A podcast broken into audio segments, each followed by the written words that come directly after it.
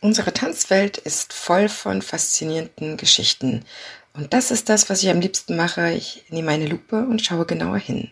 Auch in dieser Folge geht es um ein Thema, was eben nicht üblich ist. Eine Tanzschule wird zum Ausrichter einer WM beziehungsweise mehrere Tanz-WMs. Oliver Thalheim ist ehemals professioneller Turniersporttänzer. Mit seiner Partnerin Tina Spiesbach haben sie sich durch eine unfassbar schöne Karriere durchgetanzt, sind mittlerweile gemeinsam auch Tanzschulinhaber und Tanzlehrer in ihrer großen Tanzschule in Leipzig. Und ihre Geschichte ist geprägt von vielen Hochs, von total schönen Gegebenheiten, aber sie haben auch unfassbare Herausforderungen gemeistert. Wie kommt es eigentlich, dass eine Tanzschule mehr als die üblichere Weise Tanzschulevents ausstattet bzw. ausrichtet? Das erzählt er uns sogar persönlich heute. Mir ist es immer wichtig, dass der Mensch zur Sprache kommt und man nicht irgendwo etwas liest, was vielleicht jemand drittes, viertes geschrieben hat.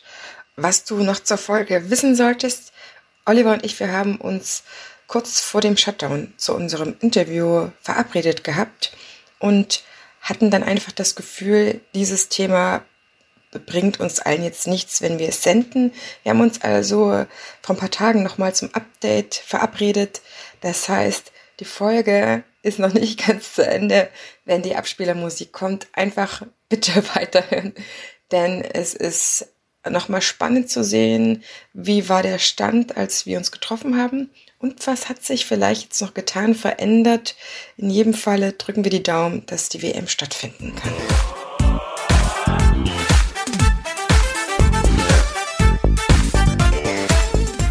Hi, hier ist wieder deine Tanzbotschafterin Heidemarie mit deinem Lieblingstanzpodcast und ich freue mich auf eine neue Folge mit den wichtigsten Themen aus der Tanzwelt für die Tanzwelt direkt an dein Ohr, ohne dass du selber danach suchen musst.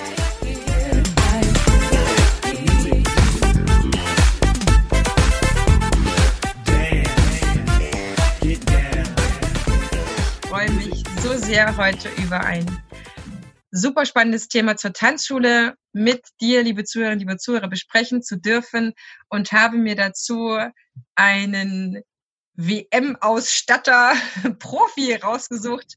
Ich habe heute den Oliver Thalheim zu Gast bei mir im Einfach Tanzen Podcast. Erstmal herzlich willkommen, lieber Oliver. Ich bin so froh, dass du da bist. Hallo Heidemarie, ich freue mich, ja, dass es endlich geklappt hat. Wir haben ja schon äh, lang drüber gesprochen und jetzt haben wir das hinbekommen. Super.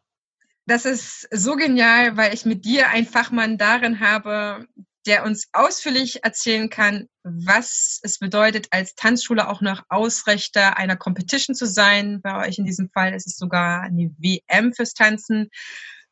Und damit der Zuhörer, die Zuhörerin natürlich vollständiges Bild von dir hat, du kommst, kommst aus Leipzig und hast du genau, deine. Ich komme aus Leipzig. Du kommst aus Leipzig. Wir beide haben eine Gemeinsamkeit neben dem Tanzen. Ja. Kommen beide aus Leipzig. genau, dort hast du deine ATTV-Tanzschule Leipzig. Ihr habt auch sie zeitweise schon Oliver und Tina genannt, ne, mit deiner, mit deiner Partnerin Tina Spiesbach. Und ihr habt aber Genau. auch nicht nur Tanzkurse in Leipzig, sondern auch, auch Markleberg.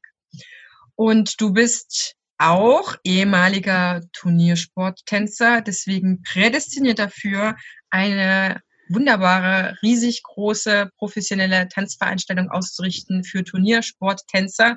Denn dann weiß man ganz genau, wie das sein muss, wie sich das äh, Turniertänzerherz das wünscht, wie das äh, auszustatten ist, darzustellen ist. Und in dieser Folge soll es genau darüber gehen. Wir wollen ein bisschen Hintergrund beleuchten. Was sind vielleicht auch die Hürden? Was ist der Genuss an der ganzen Sache? Wie lange dauert so etwas? Und ein bisschen zu erzählen, wie das mit den Paaren vielleicht ist. Vorher aber ist das Allerinteressanteste, lieber Oliver, wie du damals ins Tanzen gekommen bist. War das als kleiner Oliver oder warst du ein bisschen größer? Oh, Nein, das war als ganz kleiner Oliver. Mit fünf Jahren äh, habe ich angefangen mit Tanzen. Und ja, es ist immer eine ganz lustige Anekdote, weil ich selbst wollte überhaupt nicht tanzen. Äh, eigentlich bin ich über meinen Bruder zum Tanzen gekommen. Ich habe noch einen vier Jahre älteren Bruder. Und äh, schon mal vorweggenommen, er tanzt nicht mehr, aber eine Schulfreundin aus seiner Klasse wollte unbedingt Turniertanz machen, hat ihn gefragt. Und man muss dazu sagen, wir, ich komme jetzt nicht direkt aus Leipzig, sondern ein bisschen vom Dorf. Und man musste natürlich in die nächstgrößere Stadt dann immer fahren. Und äh, unsere Eltern haben, oder meine Eltern haben dann meinen Bruder zum Tanzen gefahren. Ich durfte aber alleine nicht zu Hause bleiben, weil ich immer viel Blödsinn gemacht habe.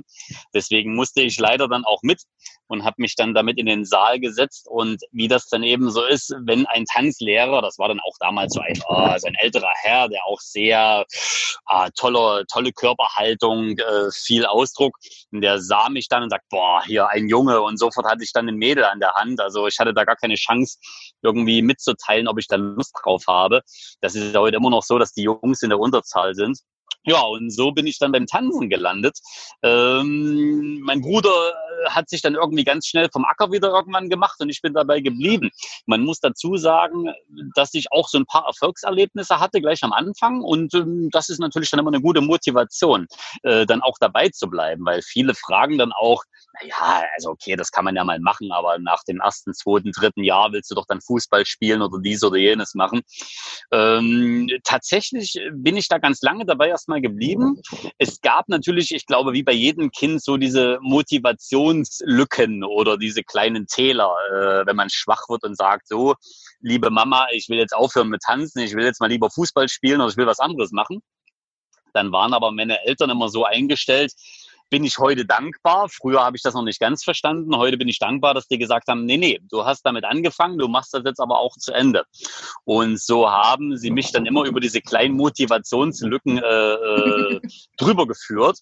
Und ähm, ja, und wie das dann eben so ist, wenn man, wenn dann auch bei den Wettkämpfen der Erfolg sich einstellt, dann hat man natürlich dann auch Bock drauf und dann ja, will man dann auch weiterkommen und wie bei jedem Sportler, der kann das ja nachvollziehen. Wenn man einmal den Erfolg gespürt hat, dann will man den wieder haben. Und äh, wie in jeder sportlichen Karriere äh, überwiegt der Misserfolg einfach deswegen, weil man sich im Kopf immer andere Ziele setzt, als was man am Ende des Tages erreicht. Selbst wenn man jetzt äh, Vize-Deutscher Meister ist und man wollte aber Deutscher Meister sein, dann ist der Vize-Meistertitel die größte Enttäuschung äh, ever, die es, die es nur gibt. Und von daher äh, sind diese Niederlagen natürlich überwiegen die in so einer sportlichen Karriere. Aber umso mehr versucht man immer wieder diesen Erfolg halt äh, zu bekommen. Und äh, da trainiert man halt hin. Ja, und so ging halt das eine um, um das andere Jahr dann ins Land und man ist dabei geblieben und hat sich, äh, ja, und hat halt weiter Gas gegeben. Und so bin ich halt zum Tanzen gekommen, also über meinen Bruder. Und ja, jetzt bin ich halt immer noch bei in diesem Thema äh, 38 Jahre später. Das heißt, hast du das Turniertanzen irgendwann aufgegeben? Hast du nebenbei äh, eine Ausbildung begonnen? Weil ich habe dich als Tanzschulinhaber und Tanzlehrer vorgestellt. Das heißt, irgendwann hast du diese Ausbildung gemacht, hast du diesen ja. Weg eingeschlagen. Wie, wie kam Klar, das? Weil, naja, irgendwann kommt ja die Entscheidung, was machst du beruflich? Äh, man kann jetzt den Tanzsport äh, super betreiben. Äh, viele wissen oder vielleicht wissen sie es auch nicht, man kann von diesem Sport aber nicht leben. Das heißt, äh, man bekommt natürlich ein bisschen Preisgeld, man bekommt natürlich ein bisschen Unterstützung vom äh, Sportbund, wenn man jetzt äh, erster, zweiter, dritter der deutschen Meisterschaft ist. Aber das hilft etwas, aber davon kann man nicht leben. Das heißt, spätestens nach dem Abitur kommt dann so die Entscheidung, was mache ich jetzt? Will ich mich da hundertprozentig drauf konzentrieren äh, oder war es bis dahin eine schöne Erfahrung und ich mhm. mache einen Haken dran? Und bei uns war es einfach so, also auch bei der Tina und bei mir, dass wir gesagt haben, nee, wir wollen das schon weiter betreiben, äh, wir haben da Lust drauf. Und äh, dann habe ich erstmal angefangen, in Leipzig äh, Sport zu studieren, weil ich dachte, okay, Sportstudium könnte ganz gut passen. Hier an der DRFK in Leipzig ist auch eine sehr bekannte Sporthochschule.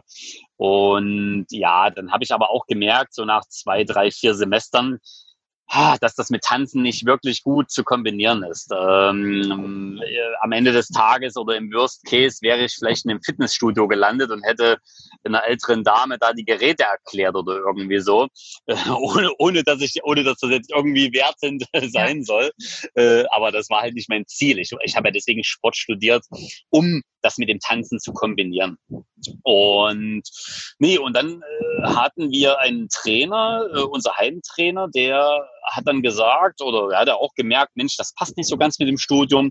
Der sagte, Mensch, versuch doch eine Tanzlehrerausbildung, dann kannst du das vielleicht auch ganz gut kombinieren. Da haben wir so, wir haben bis dato gar nicht gewusst, dass es eine Tanzlehrerausbildung gibt. Also ich glaube, wie auch ganz viele ah, okay. äh, äh, Mitmenschen, die dann sagen, naja, Tanzlehrer ist ja schön, was machst du hauptberuflich? Ähm, das ist immer so die Standardfrage. Also es war, wir haben uns dann mit dem Thema befasst, haben gemerkt, Mensch, das ist eine richtige Ausbildung. Äh, das lässt sich vielleicht auch ganz gut kombinieren.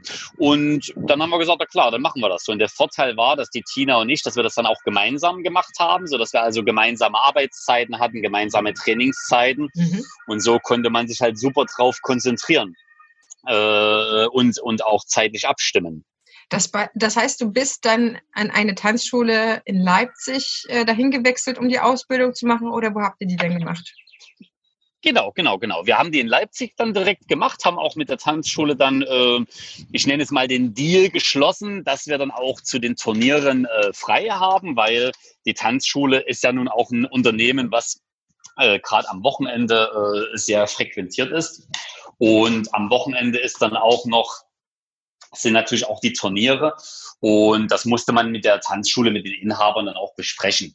Das hat mal gut, mal schlecht funktioniert, aber ähm, das war okay. Also wir haben uns da gut arrangiert, sage ich jetzt mal. Das war auf jeden und Fall sehr nett. Dann haben, Genau. Und dann haben, dann haben wir im Prinzip die Ausbildung gemacht ähm, und äh, wollten dann, oder der Vordergrund oder äh, anders, äh, das Wichtige war für uns immer der Turniertanz. Das war so ähm, das Hauptaugenmerk und alles andere war Mittel zum Zweck.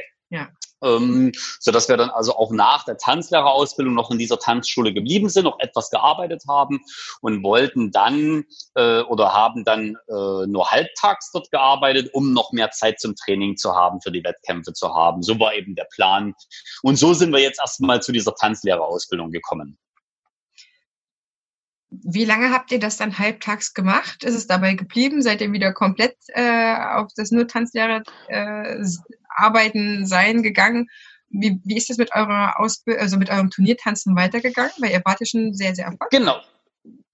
Genau, genau. Und wir, wir hatten dann, also das waren sehr, sehr viele, ich sag mal, interessante Umstände. Also wir hatten dann äh, in der Tanzschule gearbeitet, halbtags, haben äh, gut trainieren können, Wettkämpfe äh, mitnehmen können und hatten dann durch Zufall einen Unternehmer getroffen, äh, der, der das auch ganz interessant fand und der dann sagte, könntet ihr euch vorstellen, dass ich euch sponsere? Und wir so, oh, das klingt natürlich gut. Äh, jeder Sportler äh, freut sich natürlich über sowas.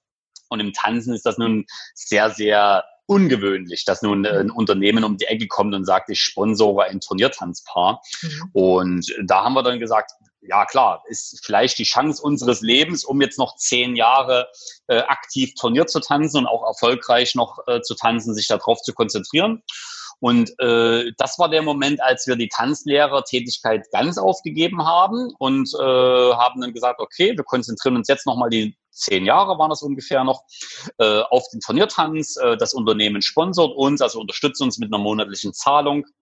Und so war das halt eine, ja, eine ideale Geschichte für uns. Ähm, Problem war einfach, dass diese, dieses Sponsoring nicht lange angehalten hat äh, dann diese Unterstützung weggebrochen ist. Ähm, das heißt, wir hatten, wie schon gesagt, keine Tanz, äh, keinen Tanzunterricht mehr. Mhm. Äh, das Sponsoring war jetzt auch weg und jetzt standen wir da und dachten, okay, was machen wir denn jetzt? Jetzt wird's ganz schwierig. Und das war auch ein Zeitpunkt, äh, an dem wir uns überlegt haben, ob wir nicht sogar auch mal ins Ausland gehen. Äh, das war so eine Zeit, das war so um 2006, 2007 in der Zeit.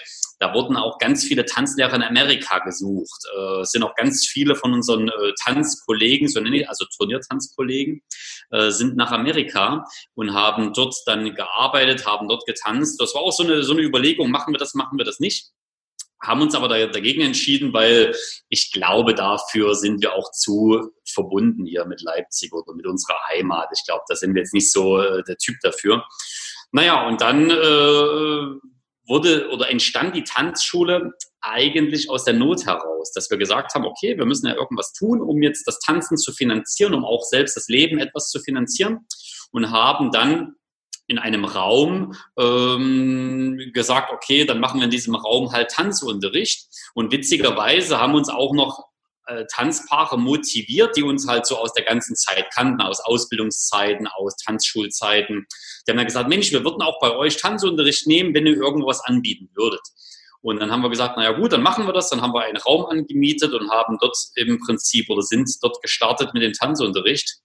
Und ja, so hat sich das eigentlich entwickelt, äh, ganz klein. Also Tina und ich, wir haben dann die Kurse oder wir haben einen Tanzkurs gemacht, haben Privatstunden gegeben und konnten somit dann unser Tanzen finanzieren, konnten halbwegs unser Leben finanzieren. War natürlich auch äh, das, der glückliche Umstand, dass unsere Eltern uns ganz, ganz lange unterstützt haben, dass wir auch ganz, ganz lang noch zu Hause wohnen konnten bei unseren Eltern. Ja, und so ist das Ganze dann entstanden. Äh, und ohne dass wir das wollten, ist es immer weiter gewachsen. Das heißt, wir haben dann den Tanzunterricht gemacht. Die, die Kunden waren super zufrieden damit. Es sind immer mehr Kunden gekommen.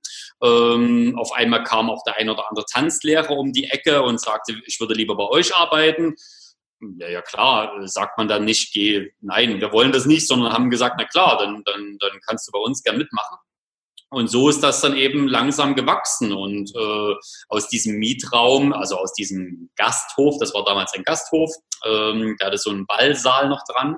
Äh, aus diesem Gasthof sind wir dann irgendwann rausgewachsen, haben dann gesagt, okay, wir müssen jetzt die nächste Stufe gehen, weil der Vorteil in solchen sage ich mal, temporär eingemieteten Räumen zu sein. Ist ein Riesenvorteil, man hat keine größere Verantwortung. Man geht dahin, man äh, vereinbart mit dem Betreiber äh, Unterrichtszeiten. Problem war eben nur, die Kurse wurden immer mehr und der Betreiber hat aber auch eigene Veranstaltungen gehabt, sodass dann irgendwann die Kollision äh, entstand. Äh, wir brauchten den Saal. Er sagt aber dann kurzfristig, ah, heute habe ich eine Hochzeit reinbekommen. Wir können an dem Tag nicht in den Saal ist für uns natürlich doof, wenn man als Tanzschule einen Kurs plant und dann eben nicht in den Saal rein kann. Ja, verbindliche so, Termine hat, die man auf einmal nicht mehr halten kann. Genau, und so häuften sich dann die Probleme, nenne ich es jetzt einfach mal. Äh, und wir dann irgendwann sagten, okay, jetzt ist der Zeitpunkt, jetzt brauchen wir eigene Räume. Ja, und dann, das war so, glaube ich, nach drei Jahren. Und nach drei Jahren haben wir dann gesagt, okay, jetzt wechseln oder jetzt suchen wir eigene Räume und haben die dann ausgebaut mit langjährigem Mietvertrag. Und so ist das dann eben entstanden.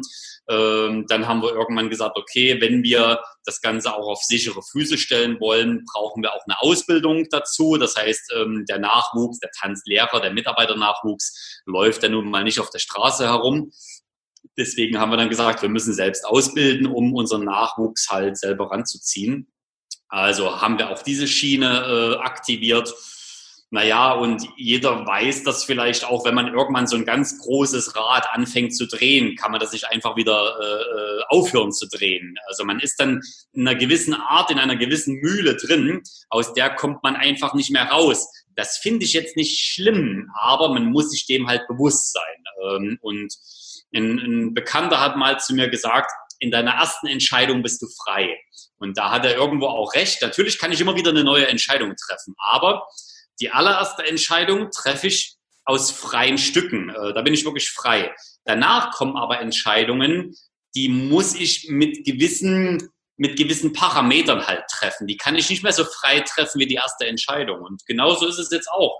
Wir haben uns irgendwann entschieden, die Tanzschule zu führen. Wir haben uns irgendwann entschieden, Ausbild, äh, Ausbilder zu sein, eigene Räume zu haben.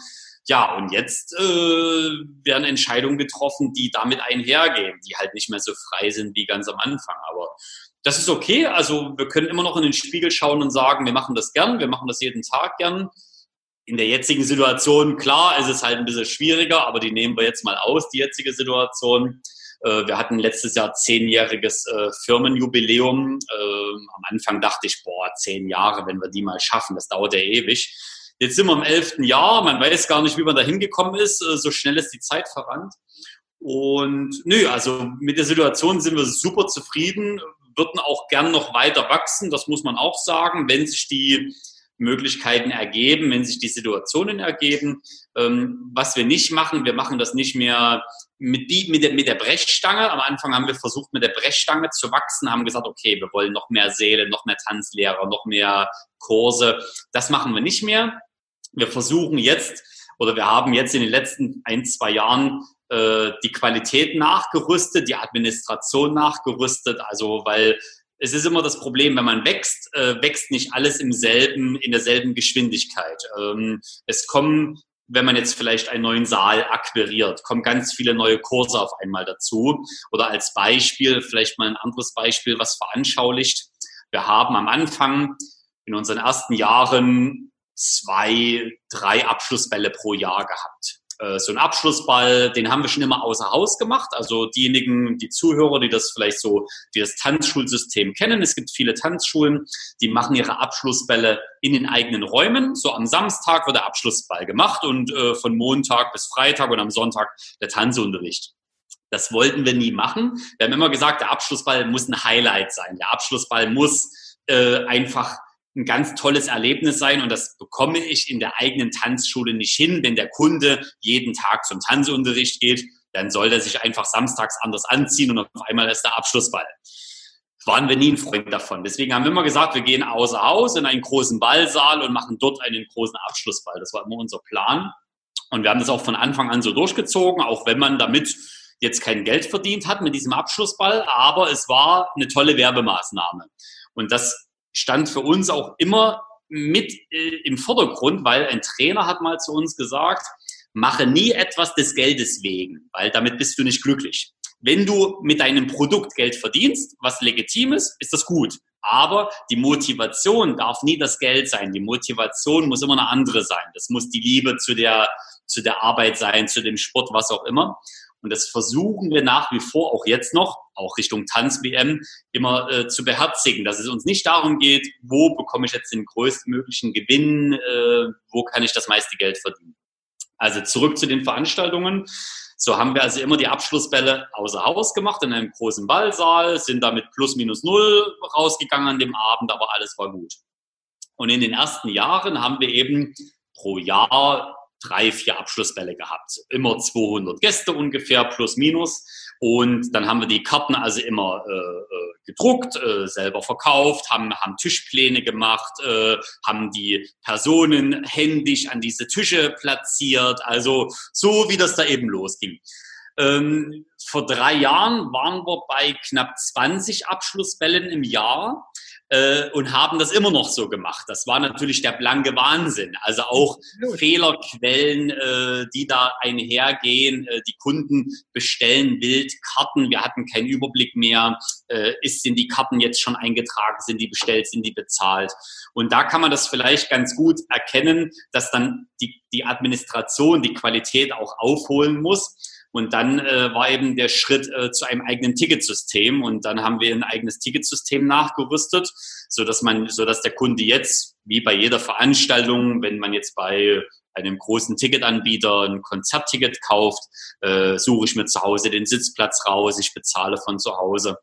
Und so hat so diesen Schritt sind wir halt auch gegangen und so kann man eigentlich die Entwicklung dann halt auch sehen, dass wir dann in jedem Bereich diese dieses, diese Qualität, dieses System, äh, äh, diese Aufgaben nachgerüstet haben. Also von ganz klein, ähm, händisch, sage ich mal, eine Eintrittskarte ausstellen, äh, bis jetzt hin zu einem Ticketsystem. Und das, denselben Schritt haben wir im Tanzkurs gemacht, also in der in der Kursanmeldung der Tanzschüler, äh, in, in, in der äh, Abrechnung, in, in der Finanzierung, dass die Kunden von zu Hause bezahlen können per PayPal, äh, Überweisung, was auch immer, Lastschrift.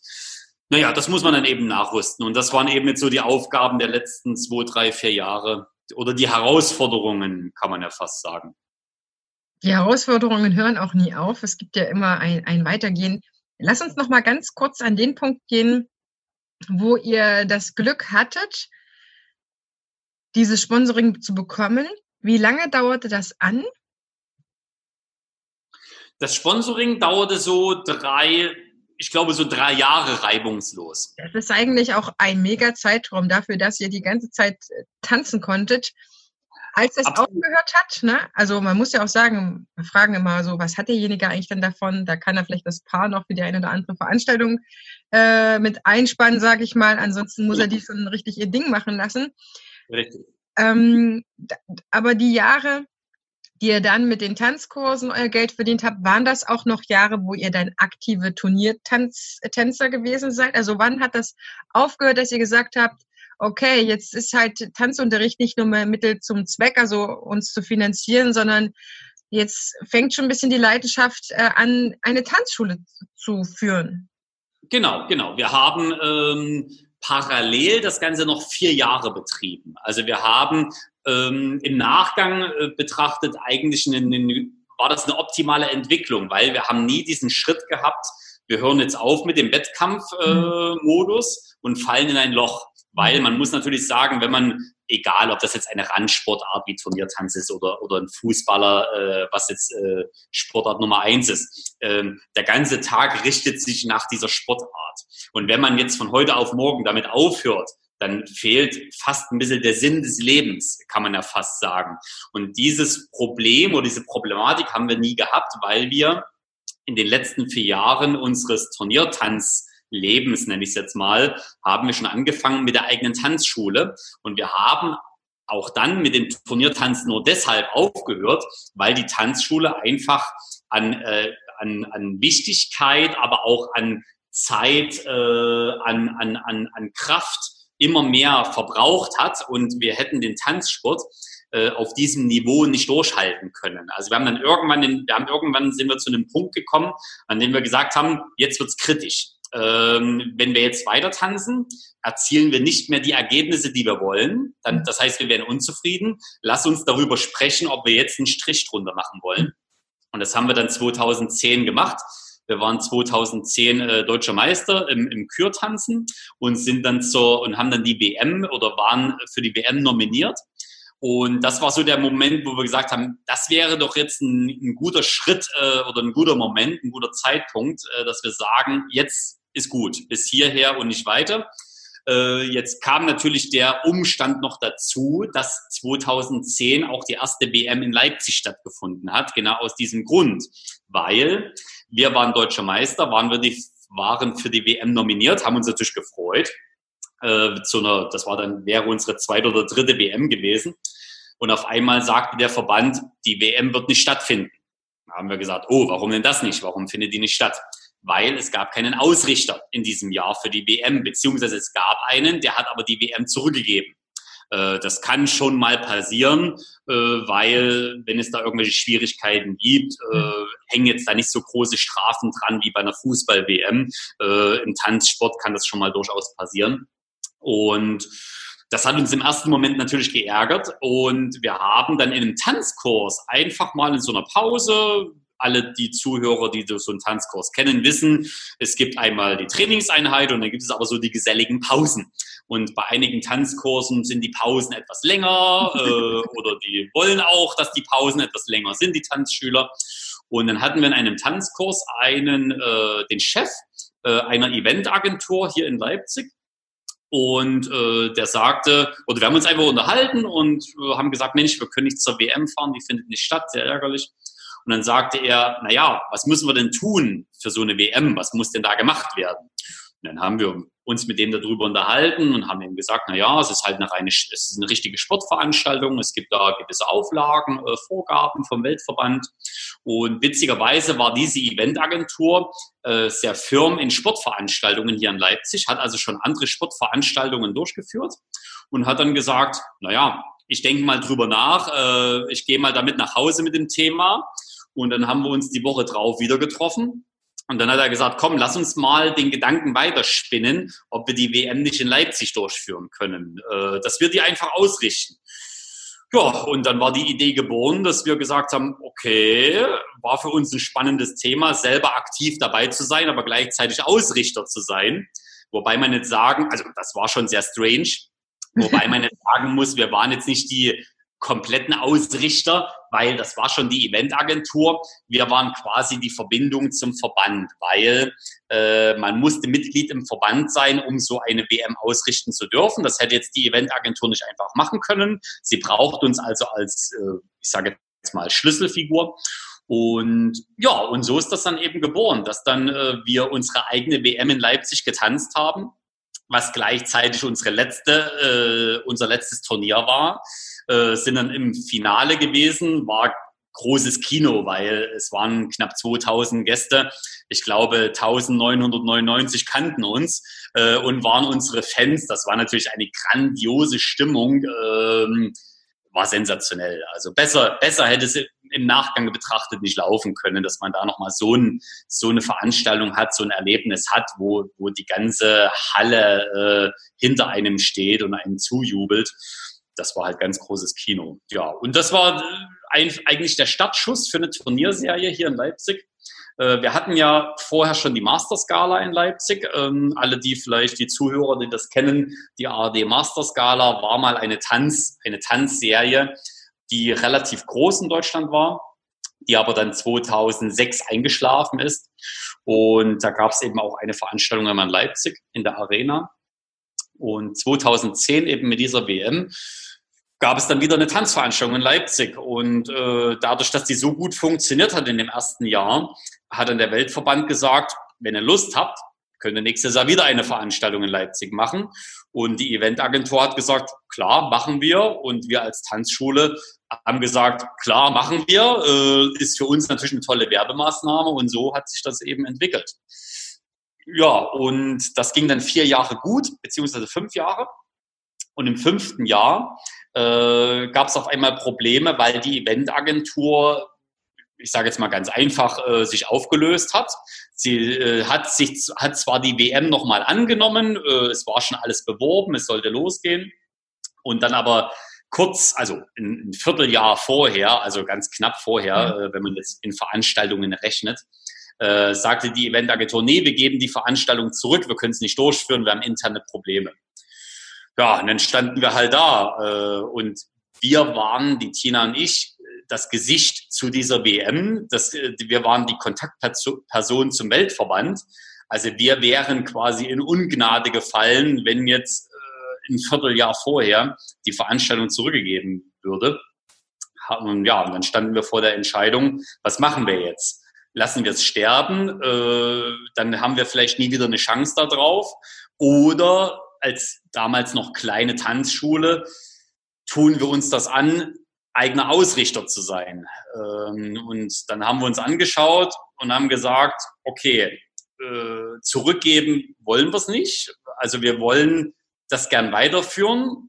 Wir haben zwar jetzt noch nicht die wirtschaftliche Größe dafür als Unternehmen, aber wir versuchen es trotzdem. Und das war sehr ja, mutig, oder? Bitte?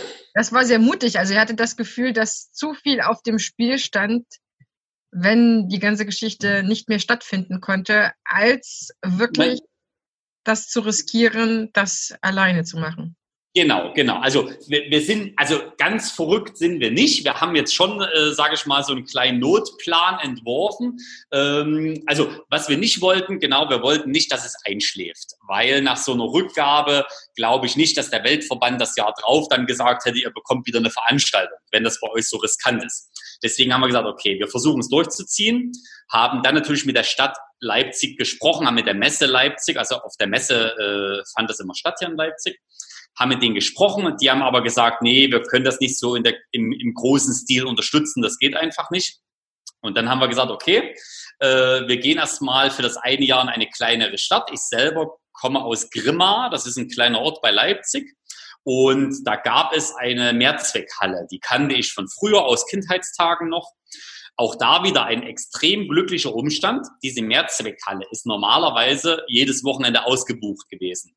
Ausgerechnet in diesem Zeitraum, als diese Entscheidung getroffen werden musste, hat der Betreiber gewechselt. Der neue Betreiber hat noch keine Veranstaltungen angenommen für das restliche Jahr, mhm. sodass also auch der Zeitraum frei war, sodass die Halle frei war. Man muss dazu sagen, diese Mehrzweckhalle hat ein Fassungsvermögen von knapp 700 Personen gehabt. Die WM vorher hatte rund 2000 Personen Fassungsvermögen. Das also ungefähr ein Drittel.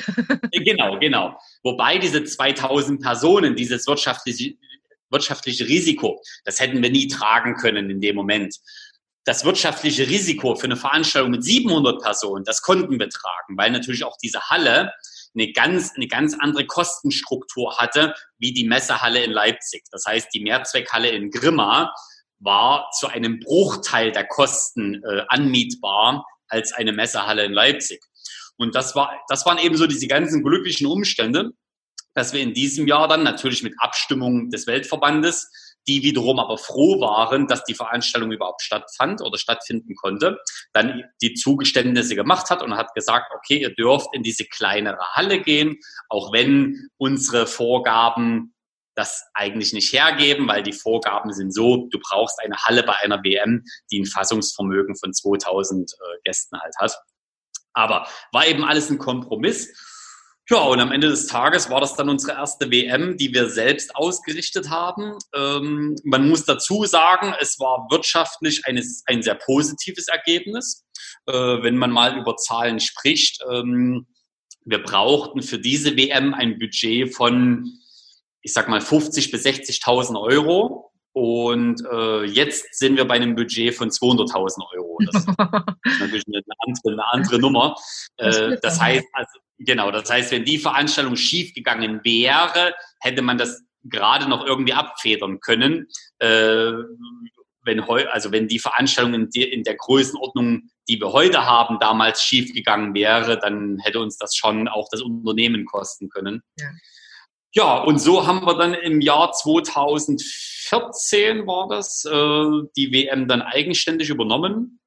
Und seitdem äh, sind wir dann im Jahr drauf wieder zurück nach Leipzig gegangen, weil wir dann viel Vorlaufzeit hatten, haben dann mit der, Stadt, mit der Stadt gesprochen, haben mit der Messe Leipzig gesprochen und alle waren dann positiv eingestellt, haben gesagt, okay, wir unterstützen euch schon irgendwo mit. Der Oberbürgermeister hier in Leipzig ist Schirmherr der Veranstaltung geworden. Ja, und so hat sich das Ganze dann eben entwickelt. Und jetzt haben wir eine Veranstaltung mit ja, knapp zweieinhalbtausend Gästen ähm, und einem Budget von knapp 200.000 Euro, ja, die wir halt jedes Jahr auf dem Schirm haben. Erzähl uns noch ein bisschen mehr über, die, über den Wettbewerb. Was genau für eine WM ist das? Also wer kommt dort als Paar hin, um zu starten? Die WM ist jedes Jahr eine andere WM, um einfach den Gästen auch immer wieder eine Abwechslung zu bieten. Ähm, wir switchen immer bei den WMs zwischen äh, Standard-WM, Latein-WM und Kür-WM. Ähm, das sind so diese drei Disziplinen. Man muss noch dazu sagen, wir haben uns damals für den äh, Profi-Modus entschieden. Man kann ja auch eine Amateur-WM ausrichten. Wir haben damals gesagt, wir wollen die Profi-WM ausrichten einfach, äh, weil wir auch gemerkt haben, dass das Medieninteresse ein anderes ist, wenn man eine Profi-Veranstaltung ausrichtet. Ähm, deswegen war das die erste Entscheidung. Dann gab es ja mal die Entscheidung, mit welchem Weltverband macht man das. Es gibt ja zwei Weltverbände, da haben wir uns auch dann für einen entscheiden müssen. Hat ein bisschen auch damit zu tun gehabt, dass wir die WM mit Joachim Lambi zusammen äh, immer gemacht haben. Also Joachim Lambi ist immer der Moderator dieser WM von Anfang an gewesen, ist es auch jetzt noch. Und wie, mittlerweile sind wir sehr, sehr gut befreundet und er war damals in einem Verband ähm, aktiv, hat sich dort eingebracht und deswegen haben wir uns dann auch mit für diesen Verband entschieden. Am Ende des Tages ist es aber egal, was es für ein Verband ist. Am Ende des Tages wollen wir eine tolle Veranstaltung mit tollen Tanzpaaren haben. Ähm, das ist das Wichtigste. Ja, und so ist es immer der Wechsel zwischen einer Standard, einer Latein und einer zehn Tänze äh, und einer Kür-WM und zehn Tänze habe ich jetzt vergessen, so dass wir vier WMs zur Auswahl haben. Und letztes Jahr hatten wir die, äh, die Latein-WM und in diesem Jahr wäre es dann im Oktober die äh, Show, also die Kür-WM, Standard und Latein, also zwei WM-Titel wären dann zu äh, vergeben. Was für den Zuschauer sehr, sehr schön ist, weil bei einer Kür-WM ist immer nur ein Tanzpaar auf der Fläche. Das heißt, man kann sich also auf diese eine Show äh, konzentrieren oder auch freuen, weil jedes Tanzpaar tanzt eine eigene Show, hat eine eigene Musik dazu. Und ja, das ist eben das Interessante. Und äh, aus unserer Historie heraus wie du anfangs auch sagtest, wir sind zum einen Tanzsportler gewesen, sind aber auch Tanzlehrer, kennen also auch die Gesellschaftstanzschiene. Ähm, kombinieren wir die WM immer mit dem Gesellschaftstanz. Das heißt, es gibt äh, ein Live-Orchester und in den Wettkampfpausen dürfen immer die Gäste auf die Tanzfläche. Es gibt immer Gästetanzrunden und das macht die, die Veranstaltung natürlich zu einem sehr beliebten Event äh, für jeden Tanzschüler hier in der Umgebung, weil man zum einen Leistungssport äh, Profi-Tanzen sehen kann. Äh, zum anderen kann man aber auch selbst auf die Tanzfläche und selbst lostanzen. Das ist das Schöne an der Sache.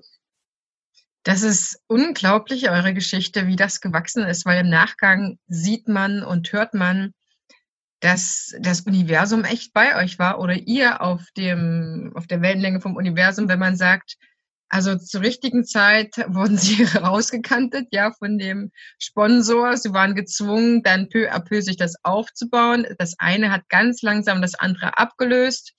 Ihr wart in trockenen Tüchern, ihr standet dann, äh, ne, habt transformiert vom Turniertänzer zum Tanzschulinhaber, Lehrer und dann aber auch wieder äh, das Universum mit, mit seinen guten äh, Händchen dann euch das hat machen lassen, aber erstmal kleiner, auch mutig zu sein, ne? zu sagen, okay, wir machen es, wir machen es kleiner, wir werden uns nicht übernehmen. Dann haben sie natürlich äh, vom Vorjahr gesehen, als ihr das alleine gemacht habt, haben die anderen wieder gesehen, ja, die können's, können wir wieder ja. machen lassen, sind wieder dabei. Und vielleicht auch so den, den Draht, den intensiven Draht, den man ja auch zum Turnier Sportbereich dann aufgebaut hat, wenn man so ein erfolgreiches Paar gewesen ist. Auch für euch, für euer Tänzeherz, glaube ich, ist es auch schön, da diesen Bereich trotzdem weiter im Leben zu haben. Stelle ich mir auf jeden Fall sehr, sehr schön vor, die Kontakte pflegen zu können, aber auch nutzen zu können, aufbauen zu können. Dann hat man diese Anbindung, aber trotzdem auch die Verknüpfung zwischen den Welten. Guck mal, unsere Tanzschulpaare, ne, die profitieren auch davon. Wir bringen den, das Tanzen sozusagen vor die, vor die Tür in einer sagenhaften Qualität. Aber wenn die dadurch mehr Lust kriegen zu tanzen, die können gleich direkt tanzen. Also es ist ja eine Synergie, die ihr da geschaffen habt. Wenn man von außen, wenn man von außen scheint, äh, schaut da einfach auch traumhaft. Ihr seid da sicherlich auch sehr, sehr, sehr froh drüber. Was, was waren so ein paar Hürden, wo ihr sagt, bei all dem Glück, den wir hatten, gab es da auch so ein paar ähm, Ecken und Kanten. Also du hast ja schon im Vorgespräch gesagt, das ist schon nicht leicht, Heidemarie, denn wir sind in einem Tanzsportbereich unterwegs, der wird ja kaum gesponsert. Also Adidas kommt jetzt nicht her und hängt seine Streifen hin, äh, Fördergelder und so weiter ist wahrscheinlich auch, die Presse kommt wahrscheinlich auch nur regional, machen ein schönes Foto, waren sie dabei gewesen. Aber wir werden hier auch keine Fernsehrechte vergeben können, was für mich nach wie vor total traurig ist. Ich, ich würde mir alles angucken, ja. Aber wir sind dann einfach, was du schon gesagt hast, ein Nischentanzsportbereich, für den sich nicht äh, die Masse interessiert. Wir können ja schon froh sein, wenn sich äh, viele für Let's Dance interessieren, aber dann diesen Profibereich sich anzuschauen, ähm, ist halt doch vielleicht zu nah am Menschen dran als der Fußball. Ich weiß es nicht, äh, warum sie dann sagen, da sehe ich zu, viel zu wenig Action oder das können die Menschen nicht. Ähm, ich glaube, ihr habt trotzdem eine schöne Veranstaltung die Lust darauf machen kann, die schön das vernetzt, ne? auch die verschiedenen äh, Tanzbereiche, da ein, ein Vermittler zu sein. Aber gab es so Momente, wo wirklich, äh, wo wirklich Schwierigkeiten sind oder gibt es die jedes Jahr vielleicht auch? Also natürlich die Schwierigkeit ist immer das Finanzielle an so einer, an so einer Veranstaltung. Und es gab auch mal ein Jahr, ich glaube, das war 2018, äh, da sind wir mit einem Minus von über 40.000 Euro aus der Veranstaltung rausgegangen. Äh, da haben wir schon echt zu knabbern gehabt, dass wir das als Unternehmen auffangen und irgendwo äh, wieder reingeschafften. Also das ist ja das Ärgerliche an der Sache. Man hat gute Ideen. Ich denke, nicht nur wir, auch viele andere Menschen in vielen anderen Bereichen. Ähm, man hat gute Ideen, man kann kreativ sein. Aber wenn der finanzielle Hintergrund nicht da ist, dann bleibt man da einfach auf der Strecke. Und das ist so das, das Ärgerliche manchmal. Wir hatten ja auch unseren OBM, der ja, wie ich schon sagte, Schirmherr ist äh, der dann auch eine Rede gehalten hat bei der WM und sagte, boah, es muss mehr Leute geben wie euch, mehr, die diesen, diesen Idealismus mitbringen, wo ich dann auch manchmal dann für mich gedacht habe, na ja, gib mir lieber noch eine kleine Unterstützung dazu finanziell. Ähm, das wäre mir, also ich freue mich über diese Worte, dass, dass ein OBM sowas zu mir sagt, aber wichtiger wäre auch noch der, die finanzielle Unterstützung. Und ja. ähm, aber wie schon gesagt, die stand nie im Vordergrund bei uns, aber natürlich darf man auch kein nicht so ein großes Risiko eingehen, dass man jetzt Arbeitsplätze gefährdet, dass wir jetzt unsere Mitarbeiter, dass wir verantwortungslos gegenüber unseren Mitarbeitern sind, weil das müssen wir immer wieder im Auge behalten. Ähm, wir hätten ja auch sehr, sehr gerne die Veranstaltung noch schon größer gemacht. Es gibt ja in, in Rust äh, das Tanzsport oder das Dance European Dance Festival. Das war ja auch unser Gedanke für Leipzig, dass man irgendwann mal dahin kommt und sagt, man hat eine ganze Woche äh, tanzen. Und das gipfelt in dieser Tanz-WM, dass man die ganze Woche über Tanzworkshops hat. Das war ja so unser Plan. Aber das ist eben leider nicht umsetzbar, weil es hier in Leipzig die Synergien halt nicht gibt, dass man eben nicht sagen kann, man bekommt jetzt einen Raum, der bezahlbar ist für eine ganze Woche, weil so eine Messehalle kostet pro Tag richtig viel Geld. Und ähm, deswegen kann man da nicht so, ohne dass jetzt jetzt wertig klingen soll, nicht nur ein paar Workshops da drin machen, weil damit finanziert man halt nicht so eine Messehalle. Also das ist schon die Herausforderung und leider jedes Jahr aufs Neue gewesen wir merken jetzt so langsam, dass die Kartenverkäufe stabiler werden. Äh, wie ich das auch eingangs schon sagte, wäre jetzt die Corona-Zeit nicht gekommen, wir wären schon fast ausverkauft, jetzt zu diesem Zeitpunkt im Jahr, obwohl die Veranstaltung im Oktober ist. Das ist natürlich toll, das haben wir noch nie erreicht. Also sonst waren wir immer so Richtung September ausverkauft. Jetzt haben wir das fast schon im März, April geschafft. Das, das zeigt uns natürlich wiederum, okay, wir sind auf dem richtigen Weg. Äh, die Veranstaltung wird angenommen.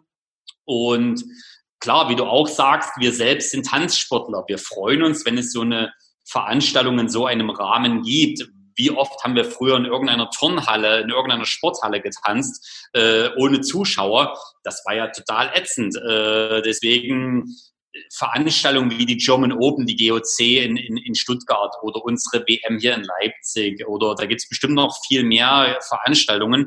Das ist ja toll, wenn die Tanz, die Tanzsportler sowas erleben können. Also von daher. Das einzige, klar, ist eben das Problem. Wir haben die Sponsoren nicht wie andere Sportarten. Ähm, ein bisschen, glaube ich, sind wir auch selbst schuld daran. Das muss man auch sagen. Also ich sehe das immer so oder ich höre das auch von unseren Kunden, die dann sagen, oder anders, warum ist der Fußball so erfolgreich? Der Fußball ist deswegen erfolgreich, weil ich als Zuschauer im Stadion sitze und kann mitfiebern. Wenn die eine Mannschaft ein Tor schießt, dann weiß ich, wenn die anderen jetzt kein Tor schießen, haben die gewonnen. Äh, also ich, ich, ich kann es komplett nachvollziehen und es ist ganz, ganz einfach. Ähm, und da haben wir ein großes Problem, weil ich höre immer wieder von, von Gästen, die unsere Veranstaltung miterleben, die sagen, warum hat denn das Tanzpaar jetzt gewonnen? Warum hat denn nicht das andere Tanzpaar gewonnen? Ich fand die anderen doch viel besser. Und die mhm. waren doch viel, die, die waren doch viel bewegungsfreudiger. Und, und, und dann sitze ich da und sage, na ja, die Wertungsrichter haben das jetzt so entschieden. Aber der Zuschauer kann es eben nicht mehr nachvollziehen. Und das ist so das ganz große Problem. Wenn wir es schaffen würden, unser Bewertungssystem nochmal komplett zu überdenken, äh, und den Zuschauer mitnehmen, dann äh, wäre es, glaube ich, auch für das Fernsehen wieder interessanter, weil was, was soll, also was soll denn der, was soll denn TV dann moderiert werden? Was soll denn da übertragen werden? Ähm, Problem ist einfach, jedes Tanzpaar tanzt eine eigene Choreografie. Wie will ich denn jetzt die Choreografie von Tanzpaar A mit Tanzpaar B bewerten oder, oder, oder vergleichen? Weil am Ende muss ich es ja vergleichen. Ähm, das heißt, man müsste dahin gehen, aber das sind ja schon Ideen von vielen Leuten auch vor meiner Zeit gewesen. Jedes Tanzpaar müsste die gleiche Choreografie tanzen, damit der Zuschauer sehen kann, wer hat jetzt die bessere Bewegung, wer hat die größere Tanz. Wer hat dabei die bessere Ausstrahlung? So tanzt aber das eine Paar rechts rum und das andere Paar tanzt links rum. Und wie soll denn jetzt das verglichen werden? Und das ist, glaube ich, ein großes Problem dass wir den Zuschauer nicht mehr mitnehmen und äh, im Gegensatz zu früher ja noch mehr ausgrenzen. Das heißt, früher gab es im Finale eine offene Wertung. Und ich kann mich noch dran erinnern, da hat der Saal getobt, wenn eine offene Wertung gezeigt wurde und die stimmte entweder mit dem, mit dem Gefühl des Zuschauers überein oder vielleicht auch gar nicht. Also, aber es, es wurde eine Stimmung generiert und es war eine grandiose Stimmung.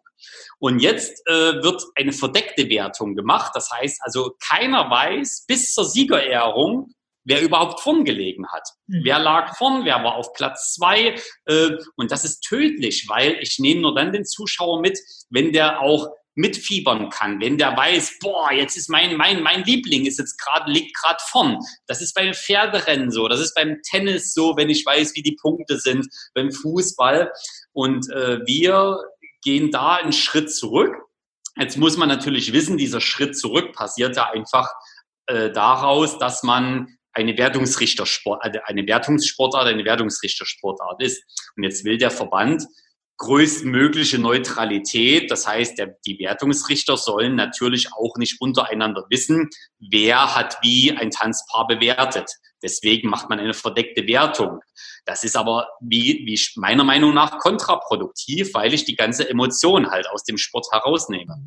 Und ja, das ist ein ganz großes Problem. Man sollte vielleicht schauen, die, die, die Wertungsrichter sollten professionell genug sein, dass sie sich von einer Wertung eines Kollegen nicht beeinflussen lassen. Äh, vielleicht sollte man die Wertungsrichter auch irgendwie abschotten, keine Ahnung, aber so schotten wir nur den Zuschauer ab oder den ja. Gast ab und killen damit oder zerstören damit die Emotionen. Und das ist ein, das ist so das einzige Problem, was ich halt sehe, was ich auch bedauere. Und äh, man sieht dabei Let's Dance, weil du das ja angesprochen hast, bei Let's Dance sieht man nach jedem Tanz die Wertung. Und damit schafft man Emotionen, damit schafft man äh, ein, ein Wettkampfcharakter, damit merkt man, boah, der liegt jetzt vorn, der ist auf Platz zwei, der ist gerade gefährdet rauszufliegen.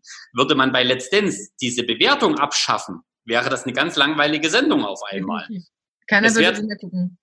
Genau, es wäre zwar schön, das Tanzen zu sehen, gar keine Frage, aber auf einmal fehlt ein ganz großer Teil an Emotionen. Und das ist so, die Herausforderung, die wir haben oder die auch unser ganzer Sport eigentlich hat, ähm, der wir uns berauben, die aber eigentlich große Klasse ist, wenn wir es irgendwie gut nutzen würden, diesen Wettkampfcharakter, fünf Tanzpaare auf der Fläche zu haben, ein Battle zu haben, äh, äh, die Tanzpaare betanzen sich mit fairen Mitteln. Das ist doch eine geile Sache. Das ist doch eine geile Stimmung.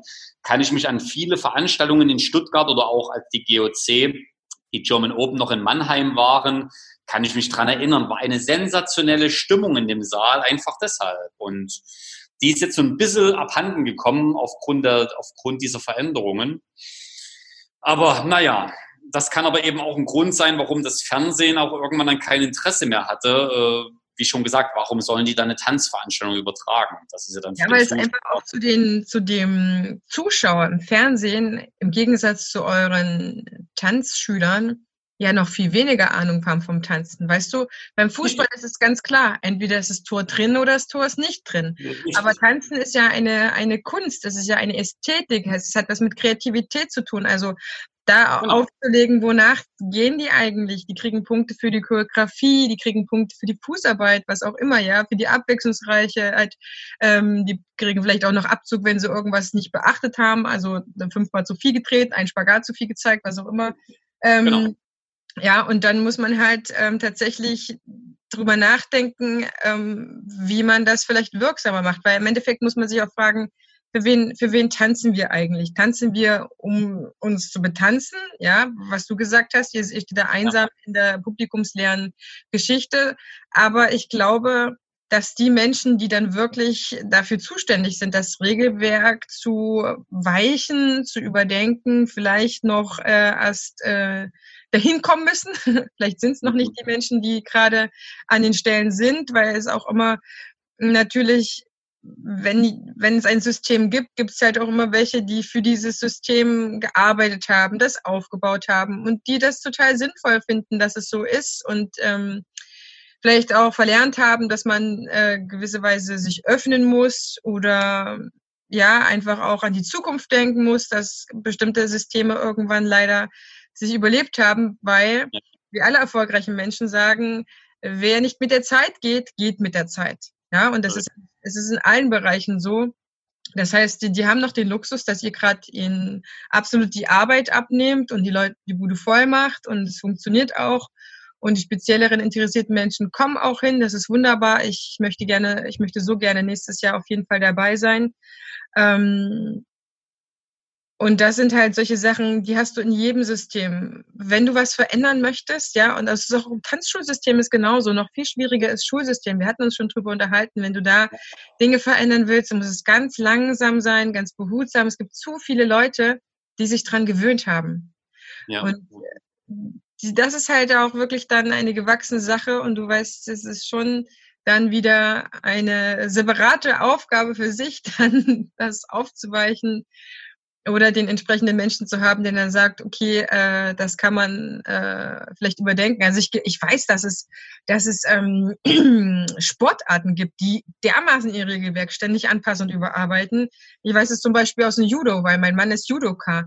Die haben ja. fast jede Saison haben die neue Spielregeln und dann haben die das geändert und dann kam aus China oder Japan wieder irgendwas Neues ja, und dann dürfen sie sich auf einmal nicht mehr so trainieren, dann dürfen sie sich nicht mehr so anfassen, dann muss äh, die Rolle jetzt so gemacht werden. Das ist so unfassbar. Also es gibt natürlich auch das Gegenteil, ja, und dann heißt es dann im nächsten Jahr, äh, das wird alles nicht mehr unterrichtet, dann lernen die diese Würfe gar nicht mehr, weil das kommt ja. alles nicht mehr vor, das darf man nicht mehr machen, man darf jetzt nur noch so anfangen und dann ändert sich wieder komplett alles. Also es, es gibt doch das Gegenteil auf jeden Fall ähm, die, die, können dann wieder wahrscheinlich sagen, halt mal ein bisschen mehr Stabilität und weil das denen jetzt so passt und die der ausschlaggebende Trendsetter sind in diesen ganzen Geschichten, dürfen die das jetzt drehen und wenden, wie sie wollen.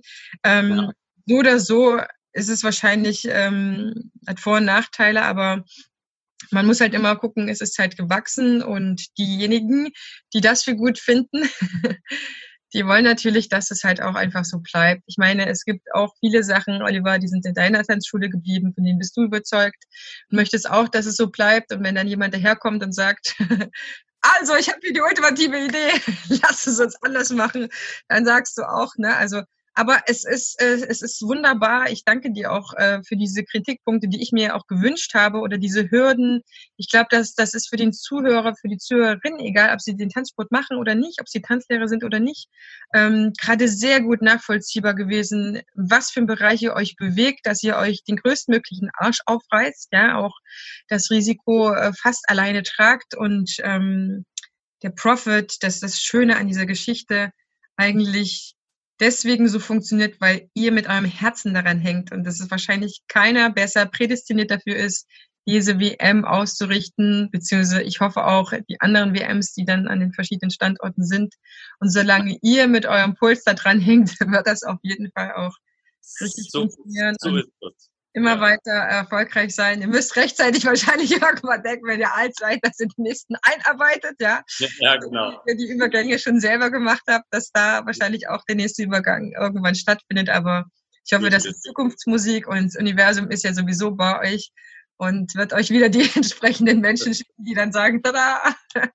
Das Witzige ist immer, dass man das selber gar nicht so sieht. Also wenn, wenn du das so sagst, äh, die, die, äh, die glücklichen Umstände oder, oder ähm, äh, dass man auch die Chancen hatte. Äh, das Witzige ist immer, in dem Moment sieht man das gar nicht so. In dem Moment, also klar, im Nachgang denkt man, klar, es musste genau so sein in dieser Reihenfolge. Aber wie mit vielen Sachen im Leben, das kann man erst im Nachgang sieht man es immer etwas klarer. Das ist immer das Interessante.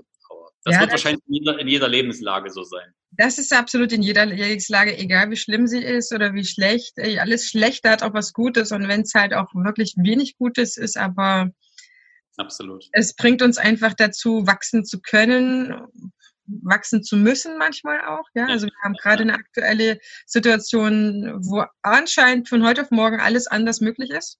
Ja, und alle Tanzschulen, die vorher sich auch gesträubt haben, irgendwelche Videos zu machen, zack, machen sie es.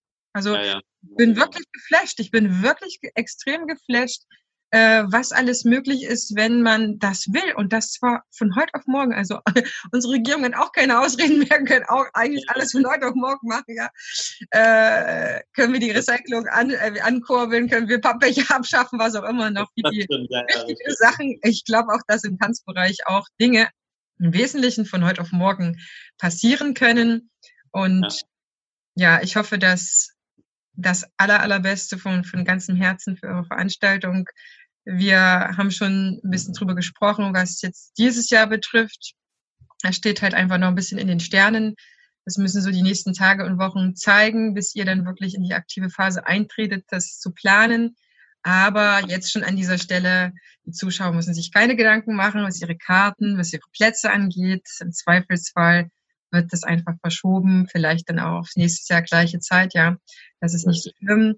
Dann darf man weiter jubeln und ähm, in diesem Jahr einfach froh sein, selber tanzen zu können, vielleicht auch. genau. Ja.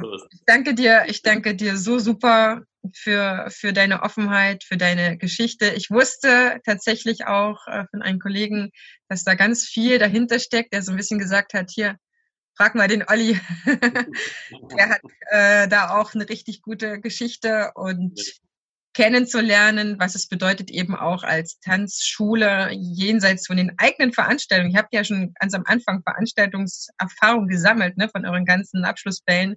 Das ja. muss man ja auch in der Summe sehen. Das ist ja keiner, der äh, kein Ausstatter äh, kann so ein Tanzevent ähm, ausrichten, wenn nicht die Vorerfahrungen auch gesammelt sind. Also für alle diejenigen, die ein bisschen Lust haben, ähm, da die nächsten Schritte zu gehen, ist wahrscheinlich Oliver ein super Ansprechpartner. Ich weiß, dass er auch sehr kollegial ist. Konkurrenzdenken gibt's äh, eigentlich auch nicht und äh, gibt da sicherlich auch Tipps weiter. Das ist immer wichtig, da auch jemanden zu haben, der Erfahrung schon gesammelt hat, weil das die Voraussetzung ist, dass die eigene Veranstaltung, mal abgesehen von eigenen Erfahrungen, eben auch bestmöglich stattfinden kann. Absolut. Na klar, also da steht man immer bereit, auch für einen guten Tipp oder guten Rat. Äh, außer wenn jetzt jemand eine WM in Leipzig machen will, da wird es nicht so viele Tipps geben, aber nein, Spaß beiseite.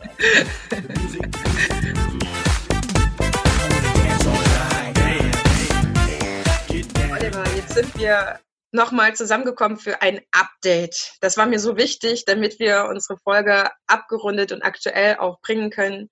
Wie sieht's denn jetzt mittlerweile nach ein paar Wochen aus mit dem Tanzunterrichten erstmal in eurer Tanzschule?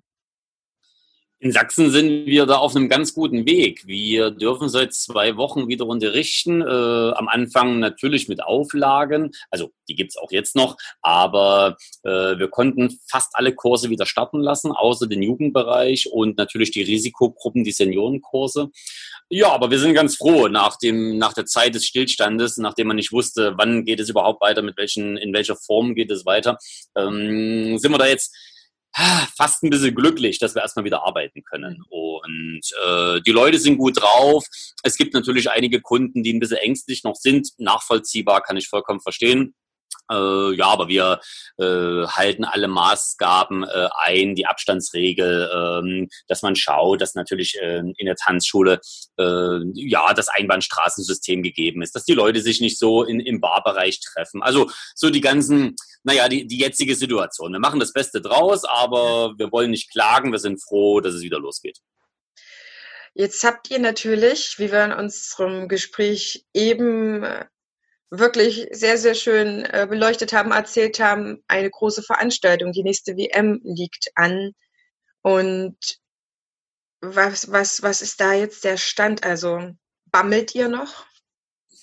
Naja, wir sind etwas, klar, auch da unsicher. Also da ist noch der luftleere Raum da, weil erst einmal bis am, zum 31.8. ja das generell Veranstaltungen über 1000 Personen untersagt sind. Äh, das, diese Regelung muss ja erstmal weg oder dieses Verbot muss erstmal weg. Äh, und dann wird sich zeigen, was gibt es für Auflagen. Wir sind schon motiviert und bestrebt, die Veranstaltung durchzuziehen in diesem Jahr weil wir natürlich auch äh, einen super äh, Kartenverkaufsstand haben. Wir haben also jetzt schon ein ausverkauftes Haus, was immer für eine sensationelle Stimmung sorgt. Absolut. Und das, das, das Publikum in Leipzig und natürlich alle Gäste, die hierher kommen, äh, das ist halt immer eine ganz tolle Stimmung. Auch vor dem Hintergrund, dass natürlich ähm, Valentin und Renata Lusin äh, äh, zugesagt haben, mitzutanzen, ähm, bekannt aus Let's Dance. Äh, na klar, Joachim Lambi ist wieder da und moderiert das Ganze. Also es ist eigentlich alles angerichtet. Äh, jetzt warten wir nur darauf, äh, kriegen wir da, bekommen wir das Go oder eben nicht. Und wenn wir es bekommen, dann wird es einzig das äh, K.O.-Kriterium sein, was gibt es für Auflagen. Denn da bin ich Realist äh, genug, dass ich weiß, bis Oktober wird es noch Auflagen geben. Wir werden im Oktober noch nicht die ganz äh, alte äh, Normalität wieder haben. Und jetzt kommt es eben darauf an, wird es, ich, ich, ich schaue jetzt mal in die Glaskugel, wird es dann so sein, dass wir jeden zweiten oder dritten Platz freilassen müssen, dann wird es ein echtes Problem, weil wir einfach äh, das Set schon äh, gedanklich gebaut haben. Die Tickets sind verkauft. Wir können dann nicht einfach sagen, die Hälfte der Gäste bleibt jetzt mal zu Hause und äh, oder wir machen mit Losverfahren äh, jeder, der keine Ahnung. Also das geht einfach alles nicht. Also die Veranstaltung kann nur so stattfinden, wie wir sie geplant haben. Es wird da keine äh, abgespeckte Form geben. Es wird da keine äh, Tanz-WM Light geben. Das, mhm. das wird nicht stattfinden können. Also ähm, ja, und das müssen wir jetzt einfach versuchen, in den nächsten ein, zwei Monaten äh, rauszubekommen, mit der Politik ins Gespräch zu gehen und zu sagen, Leute, wie sieht's aus? Äh, könnte schon eine Aussage treffen. Ja, und wenn das eben dann alles nicht äh, statt äh, nicht gewährleistet ist, na gut, dann müssen wir das Ganze ins Jahr 21 schieben. Da sind wir aber auch schon in der Planung. Alle Protagonisten sind schon gebucht für 21. Also von daher äh, habe ich dann zumindest für die Kunden, äh, für die Zuschauer dann die gute Nachricht, dass wir 21 alles eins zu eins äh, durchführen werden. Aber natürlich, wir wollen gern die WM 2020 in Leipzig haben.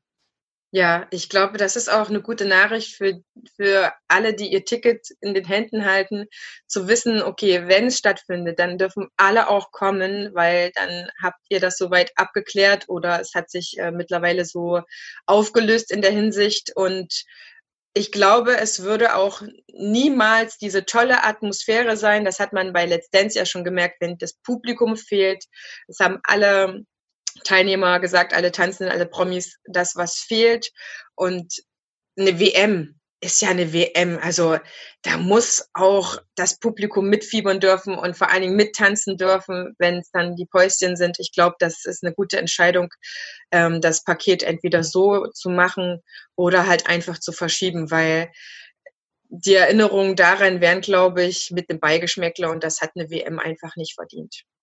Genau, und äh, wir, wir hoffen ja auch, äh, dass, dass die Paare, äh, dass die wieder zurück zur Normalität kommen, ähm, dass die wieder die Chance haben, wie du gerade sagst, auch eine WM zu tanzen. Wir müssen ja jetzt irgendwie schaffen, mal wieder äh, ja, das normale Leben äh, äh, hier genießen zu können. Ja. Und äh, vielleicht, vielleicht ist es ja auch ein guter Zeitpunkt. Äh, ich könnte mir auch vorstellen, dass wir mit unserer Veranstaltung, ohne das jetzt äh, äh, zu groß machen zu wollen, aber vielleicht finden wir damit auch wieder den Startschuss einfach. Vielleicht haben wir einen guten Zeitpunkt, dass man sagt, okay, ab Oktober geht's wieder los, äh, es kann wieder eine WM stattfinden, es kann wieder mit Zuschauern äh, sein ja, vielleicht äh, sind wir sogar die erste Veranstaltung, die wieder in dem Rahmen stattfinden kann. Wäre natürlich auch eine ganz coole, äh, äh, ein ganz cooles Pressethema. Aber ja, wir müssen jetzt einfach am Ball bleiben, müssen da uns informieren, müssen schauen, müssen Gespräche führen und hoffen natürlich, dass es nach den ganzen Lockerungen äh, äh alles gut bleibt in Deutschland.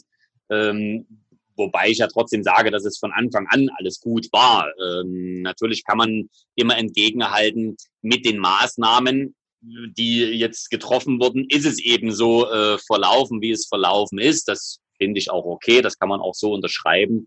Aber ich glaube, jetzt muss auch wieder mit Augenmaß äh, äh geschaut werden äh, und nicht irgendwas künstlich äh, äh, am Boden gehalten werden. Also man, man muss es nicht übertreiben, gar keine Frage. Äh, aber ich glaube, äh, die Verhältnismäßigkeit, das ist so, glaube ich, das Wichtigste. Das muss immer wieder eingehalten werden und äh, dann gehen die die Leute, dann gehen die Kunden auch mit und sagen, ja, da haben wir Verständnis dafür, aber äh, gerade wie jetzt hier in unserer Region in Leipzig, Gott sei Dank, wir haben, ich glaube, Stand heute null Neuinfektionen in den letzten Tagen gehabt naja, dann äh, hat man irgendwann, dann sagt man schon, Mensch, jetzt kann es aber wieder zurückgehen zur Normalität. Ich glaube, das war Stand gestern, was ich gelesen habe, irgendwie um die 6.300, 6.500 Neuinfizierte ganz deutschlandweit. Also unsere ja. Zahlen, ja.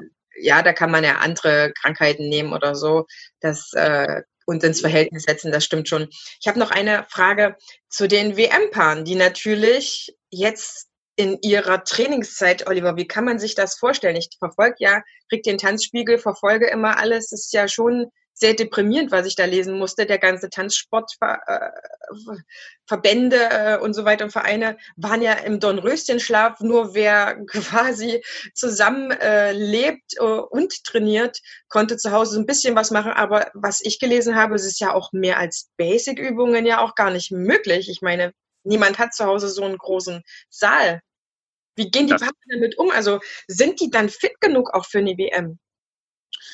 Das glaube ich schon. Ich glaube, dass äh, da wir über eine Profi-WM sprechen, sind das, wie das der Name ja auch sagt, sind alles Profis. Ich glaube schon, dass im, im, im Jugendbereich der Amateure, ohne dass ich da jetzt äh, eine Wertung abgeben will, ich glaube schon, dass es in dem Bereich wirklich schwer sein könnte, wieder in den Turniermodus zu finden. Äh, ich selber mit der Tina, wir haben ja auch lange Turnier getanzt und nach so einer Sommerpause, da musste, also man musste schon schauen, dass man nicht aus diesem Rhythmus rauskommt. Es gibt immer diese Phase, äh, diese Pausenphase, über die man ganz froh ist, diese Regenerationsphase. Aber wenn die dann zu lang dauert, dann äh, kann es schon durchaus sein, dass dann so ein bisschen der Drive dann äh, fehlt und auch dieser Turniermodus. Das wird ja immer auch gern bei den Jugendpaaren unterschätzt, ähm, dass man zwar trainiert, alles ist schön, aber man muss das Turnier tanzen, man muss diesen Wettkampf spüren, man muss den annehmen. Und ähm, da bin ich mir aber relativ sicher, dass die Profipaare da Profi genug sind. Ähm, und ich glaube auch, ähm, dass ganz, ganz viele leben ja auch zusammen, dass die also, wie du gerade sagst, auch schon zusammen trainieren konnten. Ähm, da mache ich mir jetzt weniger Sorgen. Und man sieht ja auch gerade, wie äh, die Lusins jetzt bei Let's Dance äh, haben die auch mitgemacht. So gibt es ja auch andere Paare in anderen Nationen die auch in diesen Plattformen mitmachen. Also ich glaube, die sind fit. Da mache ich mir jetzt weniger Sorgen. Aber natürlich ist es berechtigt, habe ich auch schon mir Gedanken drüber gemacht, ob da nicht das ein oder andere Paar auch absagt, äh, weil die jetzt sagen, ja, wir, wir fühlen uns einfach noch nicht fit, äh, wir fühlen uns noch nicht sicher, wir brauchen erstmal wieder Wettkämpfe. Ähm, ja, das wird jetzt auch die nächste Zeit zeigen, ähm, wie es losgeht, aber ich bin eigentlich der Hoffnung, dass die Paare dann eher eine Chance in dieser WM sehen und sagen, jetzt geht's wieder los, wir sind dabei, wir wollen uns dort zeigen und wir haben auch die Chance, jetzt diese erste WM wieder zu tanzen und vielleicht auch einen guten Platz zu belegen äh, nach dieser nach dieser Zeit. Das ist ja auch für die Paare äh, ähm, eine gute Werbung, weil nach dieser doch schwierigen Zeit kein Turnier hat stattgefunden, lächzt da auch jeder nach Turnieren, nach Ergebnissen. Äh, äh, die, die, die, die Community äh, will wieder lesen, wer ist denn jetzt wieder da von den Paaren. Also könnte es auch eine Chance für die Paare sein, dass die das so sehen und sagen, boah, wenn ich da bei dieser ersten WM nach Corona richtig gut platziert bin, dann bin ich da auch wieder im Gespräch. Also von daher bin ich ganz optimistisch. Ja, es hört sich gut an. Ich drücke euch unfassbar die Daumen. Wir bleiben ja weiterhin in Kontakt. Und liebe Zuhörerinnen, liebe Zuhörer, ich verspreche euch, wenn die WM stattfindet, dann sind wir beide, Oliver und ich, endlich auch wieder live mal im Gespräch. Dann fahre ich natürlich zu meiner Herzensstadt Leipzig. Dann sehen wir uns ja. vor Ort und berichten euch hautnah, wie sich alles entwickelt hat und wie nun die WM dann stattfinden kann. Genau, dann machen wir O-Töne direkt von der Tanzfläche, genau. Ja, mit allen Paaren am besten, denn genau. ich bin wirklich sehr, sehr gespannt und äh, fieber auch mit, wie sich das für alle so ergibt. Herzlichen Dank, lieber Oliver. Dein Abschlusswort für unsere Zuhörerinnen und Zuhörer noch. Oh, das kommt jetzt spontan, mein Abschlusswort. Man sieht, dass es nach dieser schwierigen Zeit doch wieder zur Normalität geht. Und ich glaube, wenn man für seinen für seine Leidenschaft kämpft, was wir auch hier gemacht haben, äh, wenn man äh, daran glaubt, wenn man auch neue Wege sucht, äh, wie jetzt auch ganz viele Tanzschulen mit, mit Videoportale, mit Online-Unterricht. Ich glaube, dann übersteht man auch solche Zeiten und man geht gestärkt heraus hervor, was man jetzt wieder merkt. Und viele Trainer haben auch zu uns gesagt, nach einem tiefen Tal kommt ein großer Berg äh, und es geht wieder aufwärts. Also das Leben ist nun mal so. Das Leben ist nicht immer äh, nur einfach. Äh, das Leben ist eines der schwersten und von daher äh, sieht man schon, es geht jetzt wieder gut voran. Wir sind optimistisch. Äh, viele sind gestärkt daraus hervorgegangen. Wir haben neue Produkte entwickelt. Wir freuen uns auf eine tolle WM. Ich glaube, wir sollten alle positiv in die Zukunft schauen. Wir sind alle gesund. Das ist eben ganz, ganz wichtig. Äh, und in dem Sinne, let's dance. Verabschiede mich schon aus der Folge. Herzlichen Dank dir fürs Zuhören, liebe Zuhörer, liebe Zuhörer. Die Folge war wirklich wieder für dich, um deine Tanzwelt zu vergrößern, um dir zu ermöglichen, dass du über den Tanztellerrand meine andere Richtung schauen kannst. Und ich freue mich so sehr, wenn du diese Folge teilst, so wie Oliver und ich das natürlich auch machen werden, damit viele Damen in diese Thematik reinhören können. Sie ist super, super spannend, definitiv nie zu Ende. Und vielleicht gibt's auch an der nächsten Stelle, Oliver, noch eine Gelegenheit, wo wir was anderes, was weiteres besprechen können, es Neuigkeiten gibt, wenn sich die Wertungsrichter für etwas anderes entschieden haben, dann sind wir, glaube ich, die Ersten, die genau. ein Interview machen. Genau. Deswegen überlasse ich dir das Abschlusswort. Ähm, alle Kontakte übrigens zu Oliver, zur Oliver Tanzschule und so weiter zur WM findet ihr wie immer in unseren Show Notes.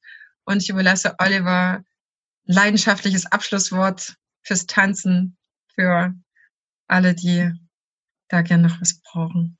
Ja, also Vielen lieben Dank, liebe Heidemarie, erstmal für die Einladung. Es hat mir auch super viel Spaß gemacht und ich hoffe natürlich, dass alle Zuhörerinnen und Zuhörer jetzt äh, ja ganz viel Input mitgenommen haben und sagen, boah, Tanz-WM habe ich noch nie gesehen. Dann geht's jetzt los. Also in diesem Jahr im Oktober, dann ist es für denjenigen jetzt die erste Tanz-WM oder dann auch 2021. Und es gibt natürlich auch Tanzgutscheine, äh, wenn jetzt jemand sagt, ich muss meinen Mann überzeugen, da mitzugehen äh, dann kann man das auch machen. Joachim Lambi moderiert das Ganze. Aber am Ende des Tages äh, geht es uns nicht um die verkaufte Karte, es geht uns einfach darum, das Gefühl, dies, diesen Tanzsport, was wir auch erlebt haben, weiterzutragen, dass das nicht irgendwann einschläft, äh, dass man einfach weiß, Tanzen ist eine ganz tolle Sache. Ob das jetzt ein Anfängerkurs ist, ob das jetzt ein, ein, ein, ein Kunde ist, der im Anfängerkurs tanzt, oder ob das jetzt jemand ist, der professionell äh, bei einer WM dran teilnimmt. Äh, Tanzen ist ein ganz wichtiger Bestandteil in unserem Leben.